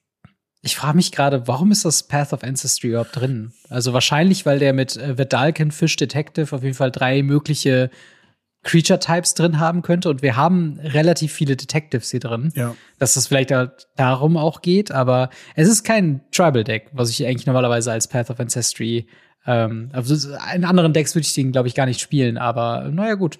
Schauen nee, wir mal. Es geht, ja, es, geht ja, es geht ja wirklich drum, dass, dass da irgendwie äh, plus 1 plus 1 Marken auf irgendwas draufkommen. Ja, Wie gesagt, fair. Der, der, der Commander selber, also Morska selber, ist, mhm. ist gar nicht so auf dieses Marken wirklich angesetzt. Sie, sie sagt halt einfach, wenn man zwei Karten gezogen hat, ähm, Nee, wenn man die zweite Karte gezogen hat, so ist es richtig. Äh, den mhm. kann man eben plus 1 1 Marke, 2 plus 1 1 Marke auflegen. Ähm, man muss aber dabei sehen, wir haben ja ähm, mit äh, Sophia, Dodge mhm. Detective, eben einen zweiten äh, ähm, Commander. Und den finde ich wiederum sehr, sehr witzig, dass der halt mit drin ist. Weil es ist eine 4 Mana 3-4 Human Detective. Und wenn sie ins Spielfeld kommen, kreieren wir Tiny. Ein legendären 2-2 Dog Detective mit Trampel. Sehr gut. Was schon mega ja. ist, dass ihr einfach einen Hund mitbringt. Dann kann man für ein Mana ein Artefakt opfern, um eine plus 1 1 Marke auf jeden Hund, den wir haben, zu legen. Ja, Dog Synergies. Ja. Ja, und immer wenn ein Dog dem Spieler Kampfschaden zufügt, kreieren wir ein Food und investigieren. Also kriegen gut. wir eine Clue. Und das muss man halt sagen, beide Tokens. Detectives, äh, beide, beide Detectives und beide Commander sozusagen, haben nichts mit dem Rest des Commander-Decks zu tun. Der Rest des Commander-Decks sind halt stimmt, ja. Artefakte, wie man sie kopiert, wie man ja. äh, irgendwie Koma ins Spiel haut und eine dicke Serpent hat oder einen Junk-Wielder, der Affinität zu Tokens hat. Keiner von beiden mm. hat mhm. wirklich was mit Tokens zu tun. Und denkst sich so, ha, irgendwie, irgendwie ist das weird. Ja, total. Äh, ich meine, äh, es ist halt witzig. Ich meine, das könnte halt auch so eine äh, Universe Beyond Scooby-Doo sein. Also wenn mm. nicht diese Karte, dann welche sonst? Stimmt. So ein Scooby-Doo-Token oder sowas. Das wäre richtig witzig. aber wir haben hier auch Commander Legacy All-Star Tour Talk, aka den Kappa Cannoneer hier wieder drin. Ich weiß nicht, wird er überhaupt noch so krass gespielt oder ist ja, der, der Hype schon wieder vorbei? Absolut. Okay. Aber, aber ähm, cool dadurch, dass das Deck sehr weit produziert wurde, ähm, ist der nicht so teuer, wie, wie alle gedacht haben. Aber es ist eine okay. geile Karte, die halt auch im Commander sehr, sehr stark ist und sehr, sehr schnell beenden kann. Okay. Aber ja, das waren so im Groben und Ganzen die äh, vier Decks. Äh, wenn du dir eins davon kaufen müsstest, unabhängig davon, ob du dir wirklich eins kaufst, ähm, welches würdest du denn empfehlen und oder anders gesagt, welches würdest du denn kaufen? Wenn das ich würde das Fragen äh, Revenant Raccoon kaufen. Das ist Reanimator mhm. Dimir Deck, weil das einfach für mich eins der coolsten Decks ist. Äh, man kann es, glaube ich, so relativ easy aus dem Box herausnehmen und spielen und das auf sehr vielen Tables einfach unterspielen. Ähm, ja. Auch das ist meiner Meinung nach auch so ein bisschen die Empfehlung, weil wir haben einfach meiner Meinung nach das Problem, dass das rot-weiß-grüne Deck, das ist zwar ganz cool mit dem Morph, aber gerade mhm. für, für Anfänger oder so ist Morph halt was, was schwierig ist im Auge zu behalten, weil man muss, die Morph-Kreaturen darf man auch nicht untereinander irgendwie so, so switchen, sondern man, mhm. theoretisch müsste man auf die Morph-Karten Morph 1, Morph 2, Morph 3 draufschreiben, mhm. dass man immer weiß, welche Morph-Kreatur welche Zeitpunkt ist. Und naja, ich habe ja schon vorgewarnt, ich würde auf dem Commander-Tisch auch hingehen und sagen, wenn jemand einpackt ohne vorher alle Kreaturen aufzumorphen, würde ich tatsächlich meckern und Judge rufen. Und äh, ja, da, da gibt es einige Sachen, wo ich sage, wow, Morph ist halt immer schwierig. Morph kann man auch nicht so geil im, per Webcam spielen, das muss man ja auch immer bedenken. Und ähm, ja, das äh, ja. äh, Naya-Deck ist, wie gesagt, ist ganz nett, aber die beiden Commander passen für mich nicht zum, zum äh, nicht das Naya, das äh, Band-Deck passen nicht zum Deck. Äh, ist ganz mhm. okay. Und Blame Game ist gerade für Anfänger, glaube ich, wirklich nicht gut. Und ja. für Fortgeschrittene sind ganz nette Karten drin, aber die kann man wahrscheinlich auf dem sekundären Markt einfacher holen. Vermutlich. Und äh, ich glaube, in eine ähnliche Richtung wird tatsächlich mein eigenes Kaufverhalten auch gehen. Ich mhm. werde tatsächlich, wenn ich eins kaufen müsste, bei Blame Game, einfach nur wegen Feather und wegen den Klar. einzelnen Pieces. ich glaube, da kann man ein gutes Feather-Deck drumherum bauen. Mhm. Mit ganz guten eigenen Karten und dann vielleicht halt wirklich so ein äh, Pillow Fort Deck, äh, wo ich aber wahrscheinlich mhm. irgendwie grün wegen den ganzen Fock-Effekten noch mit reinnehmen würde. Ähm, und halt, ja, irgendwie versuchen die Karten gut zu veräußern. Äh, und ich glaube, was man noch so empfehlen könnte, wäre das, ähm, das, das dreifarbige Deck, was wir eben besprochen haben. Das, äh, das, das Morph-Deck, zumindest weil es halt, das, das Naya-Deck Einfach nur aus dem Grund, weil es halt einen proaktiven Approach hat. Wenn ja, man noch gar nichts mit Commander hat, dann kann man auf jeden Fall damit so ein bisschen, ja, ein bisschen was machen und sitzt nicht einfach nur da und wartet äh, auf seinen Untergang. Ansonsten natürlich Revenant Recon, wie du meinst, ist wahrscheinlich das beste Deck. Einfach nur aufgrund von, von Reprints und halt dem äh, Reanimation-Plan. Ähm, aber ja, wie äh, findet ihr denn die vier neuen Commander-Decks von Murders at Call of Manor? Äh, werdet ihr euch davon eins holen? Wollt ihr überhaupt äh, noch mehr Commander-Decks haben? Äh, Schreibt uns gerne in die Kommentare oder ins Discord. Würde mich sehr freuen, davon euch zu lesen. Und ich würde mal sagen, wir switchen mal äh, die Themenbereiche einmal von Commander zu Competitive. Und zwar oh yeah. haben wir äh, eine Ankündigung zur neuen Season der Regional Championship und damit auch quasi der Pro Tour äh, bekommen. Äh, was sehr interessant ist, gerade ähm, von Europa ausgehend. Äh, das hat ja momentan, also es gab in allen Bereichen, muss man zu sagen, einen Wechsel der Tournament Organizer. Und äh, wir wollen ein bisschen darüber besprechen, was der Grund sein könnte und was das für Folgen haben könnte. Aber wir fangen mal mit dem Wichtigsten zuerst an. Wir haben bisher äh, in Europa äh, und auch im afrikanischen Raum, also in dem sogenannten äh, EMEA, ja. Europäisches, Middle Eastern und äh, afrikanisches, ja. äh, hatten wir Legacy äh, European Tours gehabt. Die sind ab äh, der zweiten Hälfte von 2024 raus und zurück kommt äh, tournamentcenter.gg, die sich dann umbenennen werden in European Magic Series. Ähm, hast du schon mal was von Tournament Center gehört und hast du auch schon Erfahrungen, wie sie ihre Turniere organisieren? Tournament Center ist großartig. Tournament Center ist, ist, ist geil. Tournament Center macht nämlich Coverage. Ja? Sehr gut. Also das kann ich zumindest schon mal sagen. Ähm, und das ja. wahrscheinlich dann auch von den Regional-Sachen.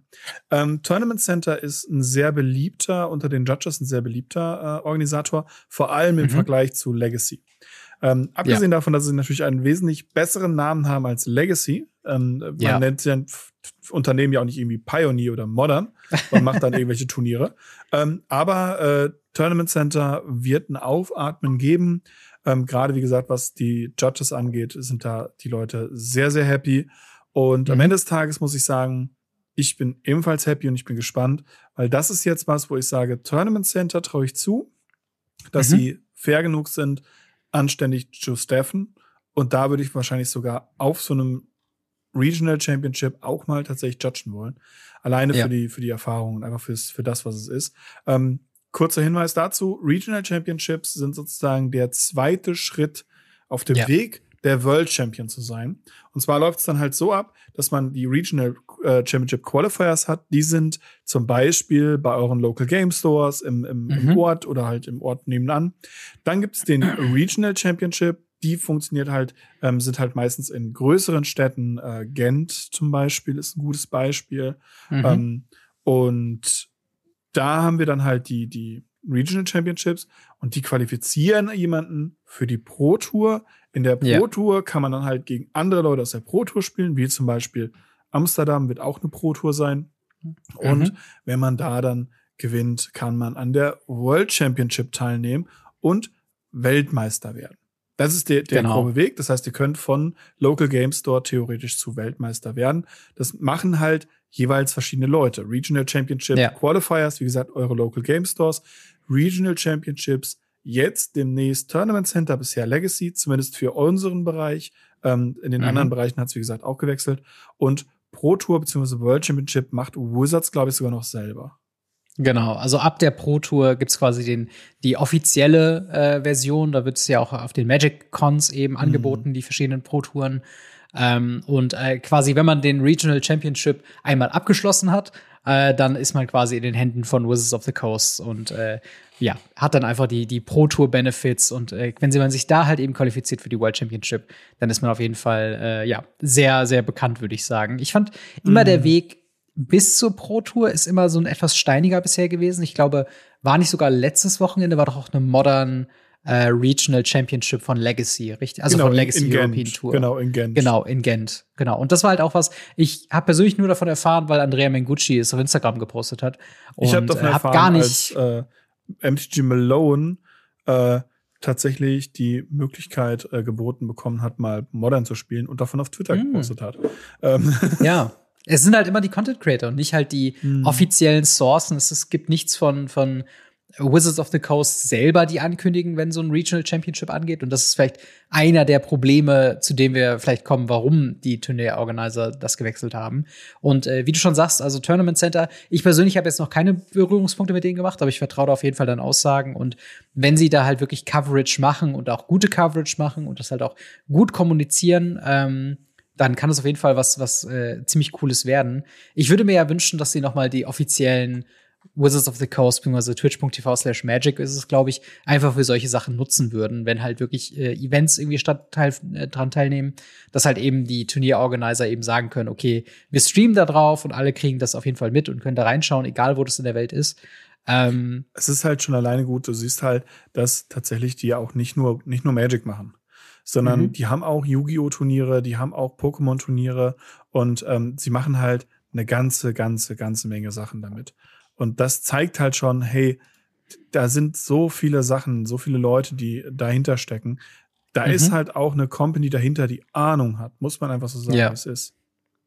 Ich bin halt so ein bisschen gespannt, was jetzt diese Entscheidung quasi angerührt hat. Also hm. nur ganz der Vollständigkeit halber, wir haben auch einen Wechsel der Turnierorganizer in den United States. Ab dem äh, 4. bis 6. Oktober 2024 wird es nicht mehr von Dreamhack äh, organisiert, sondern von Star City Games, die ja auch schon eine Instanz in der Magic-Welt äh, sind. Die kennt man ja auch durch andere Turniere und die mm. machen das ja auch eigentlich durchgehend, anders wie Channel Fireball, die irgendwann auf, aufgehört haben.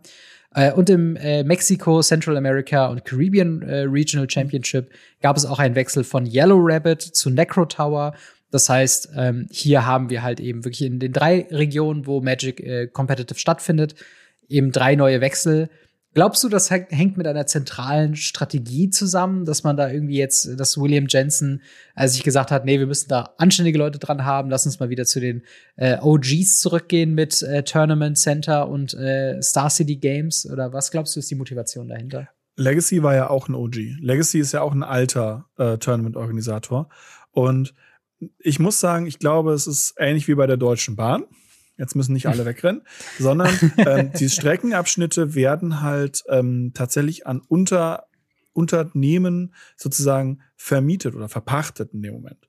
Und ich glaube, das ist mhm. hierbei auch, dass einfach Pachtverträge für ähm, EMR, EM, EMEA, Mexico, Central America, Caribbean Region und United States einfach ausgeglichen sind. Und dann setzt man sich an den Verhandlungstisch und sagt, hey, wer macht's am günstigsten? Mhm. Und wer macht davon äh, tatsächlich den coolsten Shit? Und wer will es überhaupt machen? Und ja. naja, wenn halt dann, also es kann auf der einen Seite sein, dass diese Firmen sich teilweise gar nicht mehr an den Tisch gesetzt haben. Also ich kann mir mhm. gerade bei Legacy, die ja teilweise sehr herbe Verluste eingefahren haben, äh, auch ja. vorstellen, dass die gesagt haben, hey, wir machen das einfach nicht mehr. Wir haben da keine Lust mehr drauf. Ähm, auf der anderen Seite kann es natürlich auch sein, dass sie einfach sich an den Tisch gesetzt haben, ein Angebot abgegeben haben, aber eben von Tournament Center oder halt von den anderen ähm, überboten sind oder halt unterboten in dem Fall. Und mhm. ähm, ja, das sind halt Sachen, die passieren hinter verschlossenen Türen. Aber dadurch, dass es drei große Regionen sind, die zeitgleich alle eine neue ähm, Position bekommen, gehe ich einfach davon aus, dass die Möglichkeit ähm, ab dem, dem Oktober einfach mhm. ausgelaufen sind. Dass die Verträge bis Oktober liefen oder halt bis, bis November, äh, nee, Oktober, was kommt vor Oktober, September, ähm, so bis September liefen oder so und danach neue Leute gefunden wurden. Und ich glaube, das wird hier auch der Fall sein. Es wird einfach der Fall sein, hey, äh, Verträge sind ausgelaufen, hier sind neue Verträge, wer macht's, wer hat Bock und die Firmen haben sich gemeldet. Ja, und äh, was ich auf jeden Fall schon mal sagen kann, ähm, bei Tournament Center, wenn man auf der Webseite geht, momentan geht da halt noch nicht viel. Die sind ja jetzt erstmal wieder quasi aus der, aus der Pause wieder zurück sozusagen und, und finden sich jetzt ein.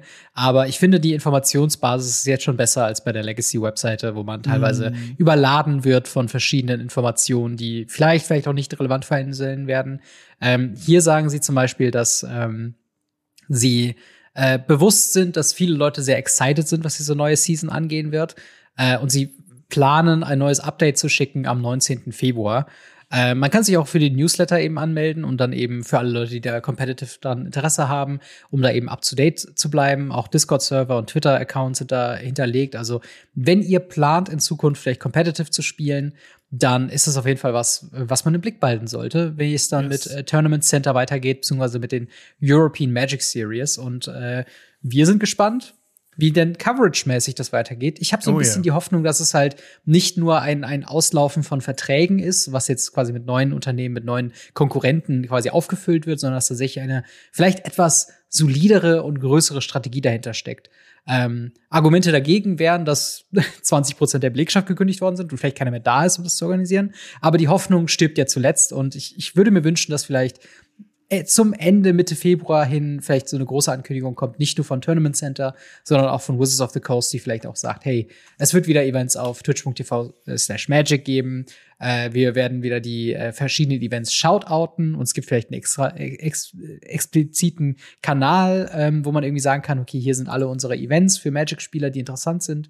Dass einfach die Informationsbasis sich nicht auf so viele Webseiten ja, verteilt, weil das war eben mm. so ein bisschen der Tod für Competitive Magic meiner Meinung nach in letzter Zeit ist halt so dieses wo sind die Qualifier-Events, wo muss ich hinreisen, warum sind keine in Deutschland? Ähm, und warum äh, beschweren sich die Stores über die viel zu teuren äh, Turnier-Packages, die sie da kaufen müssen? Mm. ähm, und vor allen Dingen, wo kann ich vielleicht Last-Minute-Qualifier, wo gibt's große Events, wo kann man auch einfach hingehen, um, um, um Händler zu sehen und sowas? Und das sind also einfach alles Informationen, um Spaß zu haben, um sowas alles die halt so ein bisschen fehlen. Und hoffentlich bedeutet diese Änderung eben, dass es da ein bisschen klarer, äh, klarere Sachen geben wird. Mhm. Ähm, aber was sagt ihr zu der Rückkehr von alten äh, Tournament-Organisern äh, mit dem äh, Tournament Center eben für Europa? Habt ihr Bock darauf? Habt ihr euch an Legacy vielleicht ein bisschen gestört, was die bisherigen Qualitäten angeht? Oder äh, freut ihr euch jetzt oder dem Namen? Schreibt es uns sehr gerne in die Kommentare oder ins Discord. Würde mich freuen, da von euch zu lesen. Ähm, und dann haben wir noch eine letzte kleine News äh, zum Thema Fallout Commander Decks, äh, die im, ich glaube, März kommen sollen. Ja. Ein äh, Universe Beyond Set, was sich im äh, Fallout-Universum ab, äh, abbilden wird. Und äh, die Frage erstmal, hast du Bock auf Fallout Commander Decks oder ist das ja. was, was du ausklammerst wegen Commander? Nee, easy. Ähm, Fallout habe ich Bock drauf. Das ist genau wie ich bei Herr der Ringe ja Bock drauf hatte auf die Commander-Decks. Mhm. Ähm, ich werde mir bei den Fallout-Decks genauso machen, wie ich es bei den äh, Warhammer-Decks gemacht habe. Ich habe mir so einen kleinen Koffer genommen, habe alle vier Commander-Decks gesleeved, habe die da drin und gib ihm. Also das sind halt ja. so kleine Minigames für mich. Und wenn ich halt irgendjemanden treffe, ähm, der halt sagt, hey, boah, ich hab Bock auf äh, äh, Herr der Ringe, dann sage ich, hey, voll cool, ich habe hier ein Kartenspiel, das heißt Herr der Ringe Commander. Ähm, möchten wir uns das nicht mal gemeinsam anschauen. Und mhm. ja, so werde ich es hier aber auch machen. Fallout hat mich tatsächlich eher nie so hart gecatcht wie die meisten anderen. Mhm. Ähm, ich habe so ein paar Sachen nebenbei mal gespielt, auf der PlayStation 2 damals, das war ziemlich gut. Ähm, aber es hat mich halt nie so hart gecatcht, äh, muss ich ehrlich zugeben. Aber mhm. ich weiß um die Bedeutung der Franchise und ähm, ich finde auch den Stil, dieses Postapokalypse-Gedöns, finde ich so geil. Deshalb, ja, ja ich, bin, ich bin gespannt, ich hab Bock. Ja, ich, ich auf jeden Fall auch. Und oh, äh, wie es immer ist bei diesen Special Commander Releases, gibt's ja auch irgendeine Art von äh, Release-Event. Wahrscheinlich wird's bei Fallout auch nicht anders sein, wo man sich die neuen Decks eben kaufen kann, sofort in der Runde spielen kann. Mhm. Und was da eben auch gibt, sind Release-Promos. Und unfreiwillig angekündigt äh, wurde quasi eine für eben diese Fallout-Release-Geschichte. Und zwar wurde auf eBay laut einem äh, Reddit-Post, den ich hier gesehen habe, zwei äh, War Room-Promokarten mit eben dem Fallout-Artwork ähm, ja, gezeigt und aber auch gleichzeitig äh, zum Verkauf angeboten. Ähm, so Leaks sind ja eigentlich eher selten, also beziehungsweise nicht selten, also es passieren schon regelmäßig Leaks, aber dass die auch direkt in fertiger Form gezeigt und auch zum Verkauf angeboten wird. Was, was glaubst du steckt dahinter? Was glaubst du ist da passiert? Haben da äh, Distributoren falsche Promos rausgeschickt oder was ist da los? Ja, also das ist die ziemliche einfache Antwort ist ja. Der Punkt ist, wir haben hier eine, eine Karte, die ähm, für den Release-Date da ist. Heißt, ja. wir haben die Möglichkeit, ähm, dass Release-Promos jetzt schon rausgeschickt wurden von den Distributoren teilweise. Ähm, wenn ich da eine Story zu erzählen darf, ohne dass äh, irgendwelche Distributoren oder Stores äh, dafür äh, namentlich genannt werden müssen. Ich hatte, ich glaube, fast zwei Monate vor dem Commander Masters Release die Release-Promo von äh, Commander Masters in der Hand. Hm. Und sie waren nicht offiziell überhaupt gespoilert. Das heißt, ich, ich, ich, hatte, ich hatte diese Möglichkeit theoretisch auch hinzugehen und zu sagen, hey, das ist eine Karte, die äh, kann ich verkaufen. Äh, Fun mhm. Fact, es war genau zu der Zeit, wo auch diese Pinkerton-Sachen alle liefen, deswegen waren wir da ein bisschen eingeschüchterter. Ja. Ja. Der Mensch hier hat anscheinend hat äh, kein, kein, den, die juckt das nicht aus Florida. Mit no Fear, ja. Genau, No Fear. Äh, Rudy ist hier, äh, nein, äh, auf jeden Fall, das ist vom Prinzip her äh, genau dasselbe. Also, wie gesagt, mir ist es genau so passiert und ich habe auch im, im mhm. Store, ähm, als ich dann, dann draußen stand, so gesagt so, hey, also ich habe gerade diese Promo hier bekommen. Äh, die ist vom neuen Set und alle so, oh, krass, und muss man leaken und so. Und ich mhm. so, nee, finde ich nicht so geil. Ähm, wir reden ja sonst sehr, sehr selten über Leaks, eben genau aus dem Grund. Aber das ja. passiert regelmäßig, dass die Stores Karten vorher haben. Dass hier das Ding vertickt genau. wird, das ist schon eher ein bisschen seltener. Ja, äh, und genau, da, da der obligatorische Hinweis, dass wir von inoffiziellen Informationen sprechen. Es kann sein, dass dieser Leak äh, nicht echt ist. Also ich, ich persönlich gehe davon aus, dass er echt ist, weil diese, diese Story, wie du schon weißt, die checkt ganz gut mit der Art und Weise, wie Fehler dieser Art passieren. Wäre es ähm, keine Release-Promo, wäre es was anderes.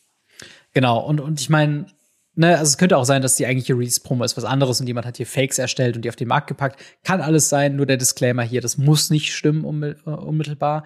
Aber äh, ich würde schon sagen, dass es halt äh, ziemlich valide ist und halt, ich, ich finde, das hat ein neues Level an Dreistigkeit fast schon er erreicht. Also ich erinnere mich schon an sowas wie äh, der, der Ixalan-Leak von dem originalen Ixalan-Set, wo einfach dieses gesamte Print-Sheet quasi mhm. abfotografiert und online war. Ähm, wo man auch gesagt hat, boah, krass, jetzt sehen wir einfach alle Karten von, von Ixalan noch weit vor der, vor der, vor der Preview-Season. Aber da gab es nie physische Verkäufe, wie jetzt hier in dem Fall, äh, wo das halt auch deswegen ja äh, bekannt worden ist, weil das jemand auf eBay verkauft hat. Und ähm, auch die Tatsache, dass es irgendwie witzlos ist, sowas vor dem Release zu kaufen, weil zum einen ist es nur ein Reprint, also man hat jetzt keine exklusive Karte, die man hat. Und sobald das Set released ist und diese Release-Promo eben in in Voraussicht, also wenn es halt weiter verbreitet ist, dann hat sie ja auch jeglichen Mehrwert verloren. Also sie ist jetzt nicht erkennbar irgendwie irgendwo vom, vom Fließband gefallen oder so oder hat irgendwelche Sachen drin, wo man sagt, okay, ähm, hier könnte man jetzt äh, da großartig äh, nachweisen, dass das eine, eine Vor-Release-Promo ist. So. Ja. Ähm, was ich, ich aber sagen halt würde, ist, ja. ja. Raus. Äh, ich, ich würde noch sagen, ich finde den, äh, die Promokarte ziemlich cool, weil War Room ist eine ziemlich gut spielbare Karte und ist auch eine, auf die ich schon länger ähm, mal drauf geschielt habe, aber die mir bisher immer noch einen Tacken zu teuer war, um es mal eben zu bestellen. Ähm, aber ja, das ist, äh, find, fand ich sagen, spannend. Da finde ich den, den Flavortext ist einfach fail, ehrlich gesagt. Ja, Brothers of Steel, bla bla bla, keine Frage. Aber sie hätten noch einmal sagen, Gentlemen, Gentlemen, you can't fight here. This is the war room. Hätten sie einfach so perfekt da drauf machen können. Ich verstehe nicht, warum sie es nicht gemacht haben. Ja, egal. Ähm, ja. auf jeden Fall, äh, ja, äh, genau, die Karte ist War Room. Ähm, spannenderweise, wenn man auf dem Ebay-Listing schaut, sind sieben Stück verkauft worden. Mal zwei, also Krass. also 14 Stück. Ähm, ja. In diesen Promo-Packs, die äh, die Stores bekommen, sind meistens 15 Karten drin. Das heißt, mhm. die Person wird eine für sich behalten haben. Mhm. Aber es ist halt super schon spannend zu sehen, dass hier einfach äh, sieben Stück verkauft wurden für 60 US-Dollar. Für eine ja. Karte, die ihr bei Release, wenn ihr euch das, äh, das Commander Deck kauft, wahrscheinlich umsonst bekommt. Ja, Find oder so, halt so viele, wie es halt äh, der Laden dann jeweils ja. hat. Aber genau, und es ist halt, wie gesagt, ein Reprint. Also wie gesagt, es ist solche, solche Obskuritäten, die da passieren werden, das ist natürlich ein gefundenes Fressen für Collector. Aber ich glaube, äh, da finde ich zum Beispiel diese, diese Discard-Karten, wo quasi mhm. einfach nur groß Discard draufsteht, die so wirkliche Produktionsfehler sind. Wenn sowas in Booster landet oder in Umlauf kommt, finde ich so viel spannender. Oder wir hatten ja auch zum Beispiel die, die Missprint-Sonderfolge gehabt, ähm, mhm. wo ganz viele dieser, dieser Fehler irgendwie drin sind. Und hier, sag ich mal, ist der einzige Reiz ist jetzt, dass man es früher haben kann als alle anderen. Aber spätestens dann im März, wenn die Commander-Decks rauskommen, ist der Hype auch schon wieder vorbei. Dann kann man sie halt nicht unterscheiden von jeder anderen Promokarte. Deswegen, ja. also schön, wer sich das mal gegönnt hat. Äh, schöne jetzt, ja, so zwei Monate noch, würde ich sagen, die du prahlen kannst und dann ist es auch dann jede andere halt, halt der Depp, der halt 60 Euro für eine 4-Euro-Karte gekauft hat. Genau, genau. Die und, in einem Commander-Deck äh, ja, drin ist. Die auch noch da drin ist, ja. Und äh, ja, aber soweit zu dem War Room League an der Stelle. Äh, was haltet ihr denn von der War Room Karte? Seid ihr gehypt für Fallout Commander Decks? Und wenn es denn ein Release-Event geben sollte und das tatsächlich ein wahrer League sein sollte, wovon wir erstmal ausgehen, äh, würdet ihr euch daran teilnehmen und äh, wie findet ihr War Room als Promokarte? Schreibt uns gerne in die Kommentare oder ins Discord. Und ich würde vielleicht sagen, dass wir dann doch noch die eine oder andere Frage Ask Us Anything äh, yes. vor uns haben. Äh, Ask Us Anything, eure Fragen beantwortet im Podcast. Wenn die Leute da draußen Fragen an uns haben, wie ähm, erreichen sie uns denn? Naja, ihr könnt wunderschön äh, unten in der Videobeschreibung beziehungsweise in den Show Notes äh, auf den Discord-Link klicken. Dort kommt ihr zu unserem Discord, wo wir wirklich eine coole Community haben, mittlerweile auch eine sehr, sehr große Community, ähm, coole Events, coole Turniere oder Serien oder wie auch immer diese Dinger von unseren Moderatoren genannt werden, die wir dort ausliegen äh, oder sonst was, die wir dort ausfechten. Aber dort haben wir auch den Bereich Radio Ravnica. Dort könnt ihr bei Ask Us Anything eure Fragen reinschreiben. Wichtig, bitte eine Frage pro Satz, äh, immer dann Enter drücken. Äh, Gerade mhm. wenn es äh, wenn's, wenn's mehrere Fragen sind, die ihr hintereinander postet. Wir werden dann nicht in einem Satz fünf Fragen beantworten. Und ja. wenn ihr dabei seid, dann schreibt auch nicht den Bezug auf und wenn ja, was dann, sondern das, das bringt halt nichts. Das sind halt Sachen, ja. die wir dann wahrscheinlich nicht beantworten werden können. Dafür haben wir noch viel zu viele Fragen, die wir beantworten müssen in diesem Bereich. Ja, definitiv. Und deswegen springen wir auch schon mal direkt ein. Ähm, wir haben eine Frage von äh, Black, der fragt: äh, Moin Jungs, ein Leben lang nur noch Currywurst oder Döner essen. Wenn ihr noch ein Videospiel könnt, äh, wenn ihr nur ein Videospiel spielen könntet, welches wäre das? Also vielleicht ganz genau kurz. Genau diese Doppelfrage. Äh, genau diese Doppelfrage. Aber ich finde in diesem Fall Currywurst oder Döner. Was würdest du nehmen? Äh, Döner tatsächlich was einfach bei mir die Bewandtnis hat, dass äh, wir einen sehr, sehr guten Döner früher in Eiserfeld, mittlerweile in Siegen haben, äh, mhm. der einfach äh, super nett ist, und super lieb ist, einen sehr, sehr guten Döner macht. Ähm, ansonsten, ich bin halt nicht so der Currywurst-Fan. Ich bin lieber der ja. Döner-Fan. Wenn damit vegane Alternativen gemeint sind, dann ist es auch ja. bei mir der Döner. Ich glaube, damit kann ja. man ein bisschen mehr anfangen als Currywurst. Aber die guten Seitan-Döner ähm, sind richtig gut. Oh ja, oder wir haben hier bei uns in der Ecke gibt's einen, der hat äh, auch vegane, vegane Döner und der macht die sehr, sehr lecker. Gibt's leider hm. nur zur Mittagszeit, aber äh, trotzdem ziemlich cool. Und welches Videospiel würdest du für den Rest deines Lebens spielen wollen? Äh, Witcher 3. Oh, nice. Ich, ich, ich würde, glaube ich, aufgrund des, also ich habe mir die Frage schon häufiger gestellt und wenn ich jetzt nach aktuellem Bauchgefühl gehen würde und von dem Gefühl, was ich noch alles erkunden könnte, wäre es Baldur's Gate 3, mhm. weil ich mhm. das Spiel momentan richtig krass liebe und die ganzen Optionen. Ich glaube, da kann man sich eine echt lange Zeit mit befassen. Wenn es damit geht, quasi auf einer einsamen Insel und du musst dich konstant immer unterhalten und äh, dann wäre ich tatsächlich fast bei Tetris. Weil ich glaube, mhm. Tetris ist tatsächlich mathematisch gesehen das Spiel, was dir die meiste Spielvarianz gibt, weil es immer wieder neue Probleme dir gibt. Und einfach nur auf einem mathematischen Level hast du quasi, sind von tausend gleichen Tetris-Spielen keins davon gleich. Weißt du, was ich meine? Mm, spannend, und das wäre ja. so, ein, so ein Ding, wo ich dachte, ah, vielleicht ist es auch das. Und ich habe es auch eine ganze Zeit lang fast jeden Tag gespielt, einfach nur um es halt so ein bisschen, so ein bisschen wie so Knobeln oder wie so äh, Kreuzworträtsel am Abend oder so. Da habe ich ja noch Tetris gespielt. Ähm, dann äh, haben wir noch eine Frage von Logan57623, der fragt: Hallo Robin, auch mein Lieblings-Commander-Deck ist der Cavalier äh, Charge, äh, was ich schon sehr viel verändert habe. Würde, mir, würde mich gerne interessieren, welches äh, deine wichtigsten Upgrades in dem Precon-Deck ist. Das Cavalry Charge ist, glaube ich, das Sida Jabari Knights Commander-Deck, mm, richtig? Ja. Ähm, Genau, das ist Esper-farbend und äh, ja, die, die offensichtlichsten Upgrades, die man reintun kann, ist natürlich in der Landbase. Ich habe äh, Godless Shrine, Watery Grave ähm, und das Azorius-Ding, hier Hallowed Fountain, hm. äh, jemals einmal reingetan. Ich habe auch Rafines äh, Tower reingemacht, das ist Triland mit den äh, Subtypen. Ähm, und halt, äh, momentan spiele ich noch diese Slow Fetches, die halt getappt reinkommen, aber dafür das Land, was reinkommt, ungetappt reinbringen. Ähm, aber ansonsten, das müsste ich noch upgraden mit halt den jeweiligen farbigen äh, ja, Fetches. Und ansonsten gibt's halt ganz viele Ritter, die halt ganz coole Effekte haben, ja. wie der Circle ähm, of Loyalty kann ich by the way. Der Circle of Loyalty habe ich tatsächlich drin. Ja. Äh, der ist überraschend gut, aber auch der ähm, Kinsbane Cavalier, der anderen Ritter mm. Double Strike gibt. Äh, mm.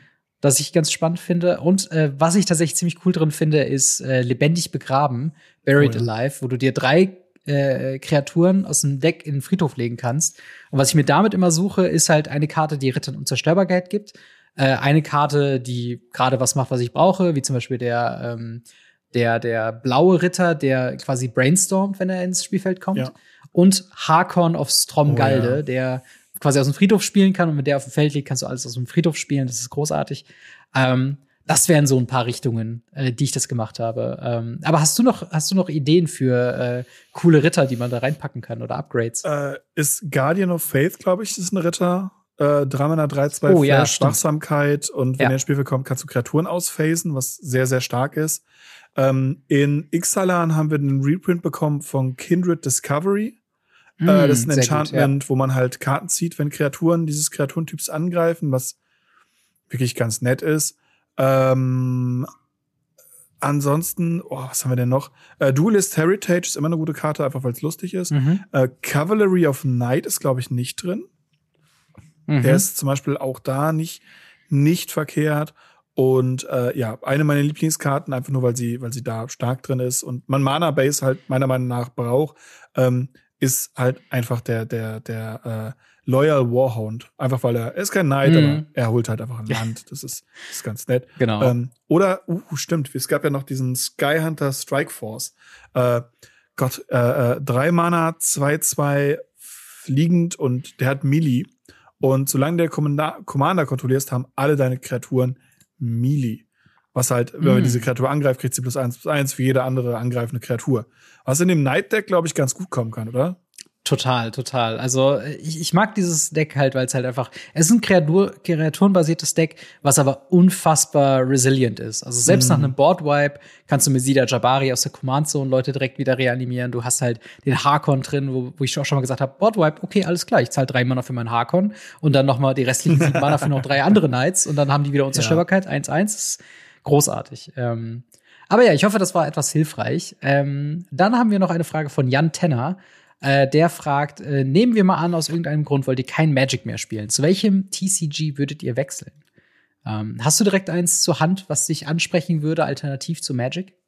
Ähm, ich habe ja eine Menge gespielt. Ich habe äh, Lorcana, ich habe äh, Magic the Gathering, ich habe äh, Yu-Gi-Oh!, ähm, ich habe Pokémon, ich habe Flash and Blood ähm, und einige Tote.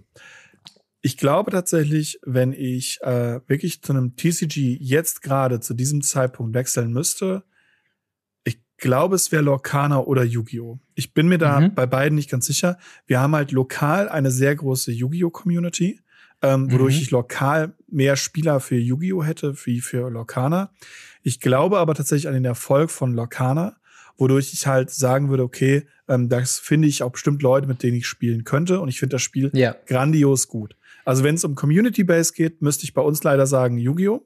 Das Spiel ist mhm. okay, mhm. man macht, es macht auch Spaß, keine Frage, aber äh, das ist mir viel zu wild, viel zu aufregend. Ich bin alt und mein Herz ist nicht mehr so gut da, deswegen würde ich wahrscheinlich am Ende des Tages auf Lokana gehen, wenn eine Community dafür vorhanden ist.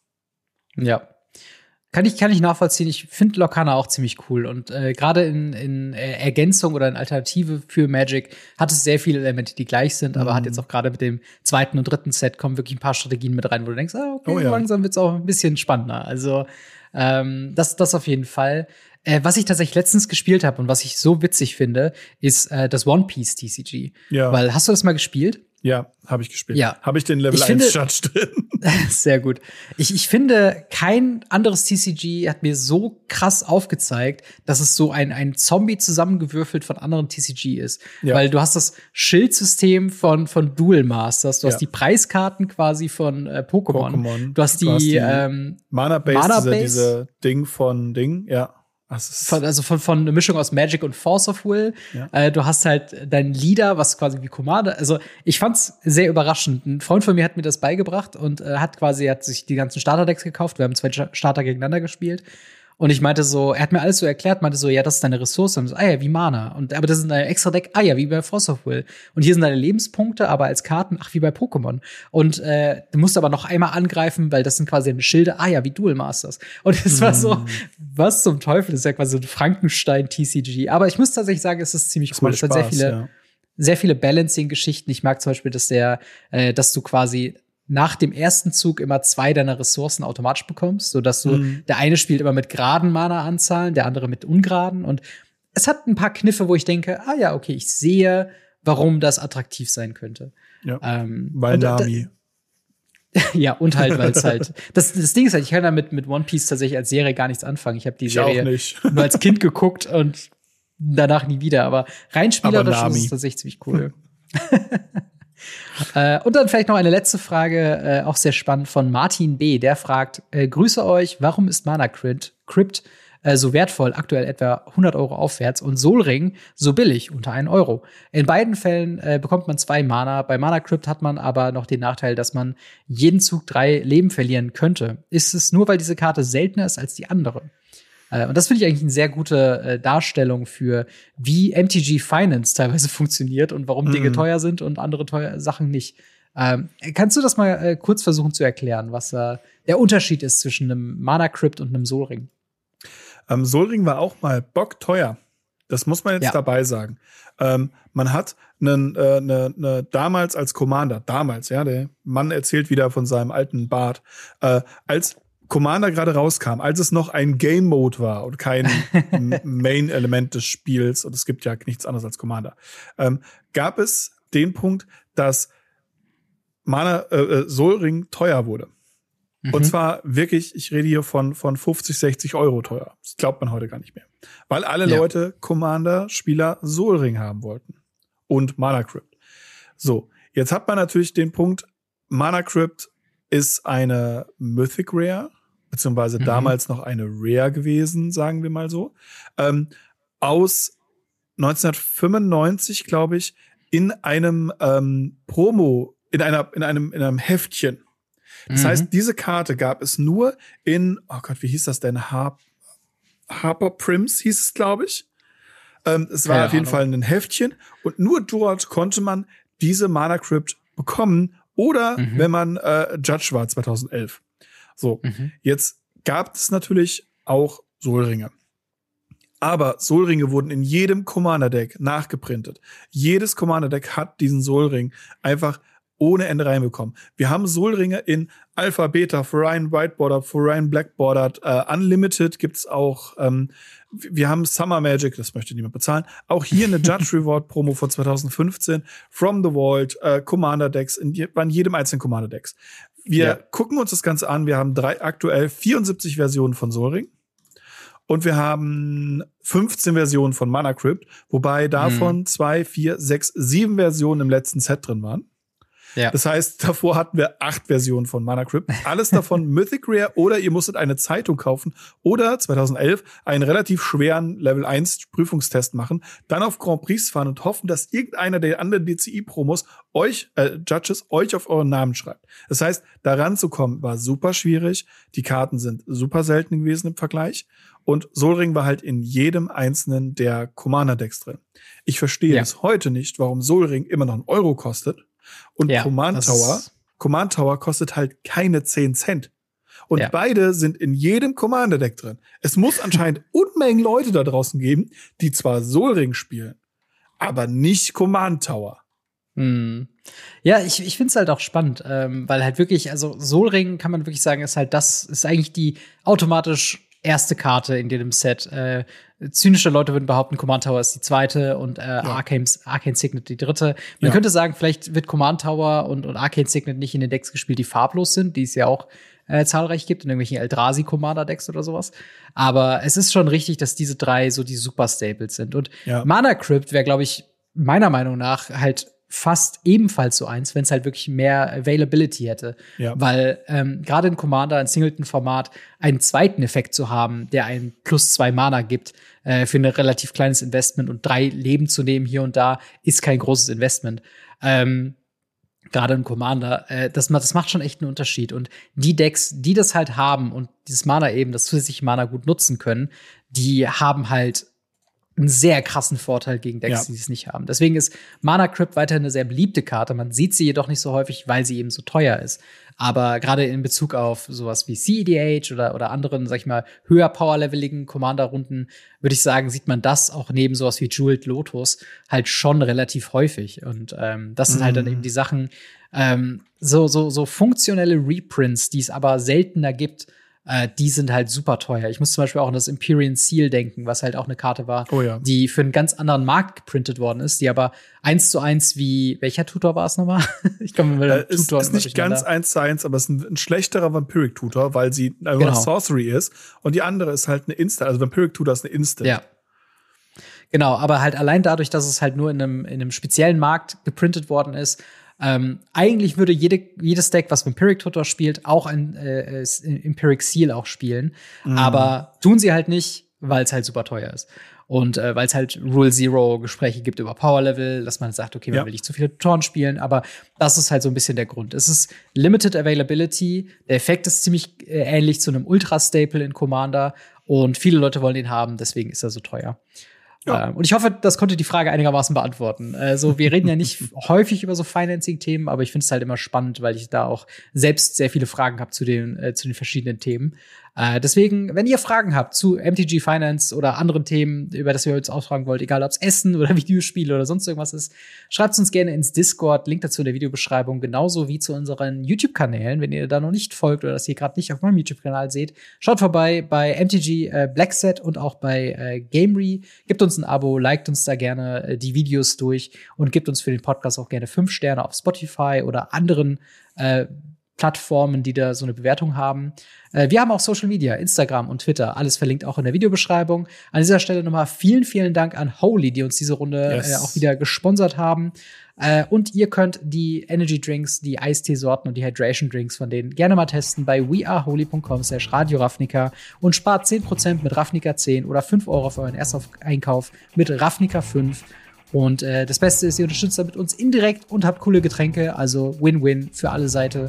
Und äh, ein besonderer Dank gilt denen, die uns da direkt unterstützen, auf patreon.com slash gamery, namentlich dazu erwähnen. Adrian S., Biker X, Buster Madison, Kobe Power, Cybertop, EasyReader24, General Götterspeise, Jan Web, Siren, Sascha H., Simonim, Steffen H. und Trollfaust. Vielen, vielen Dank für euren monatlichen Support. Und auch vielen, vielen Dank an dich, Marc, für eine weitere Woche Radio Ravnica. Immer wieder gerne.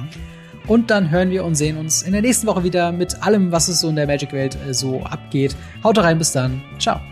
Ciao, ciao.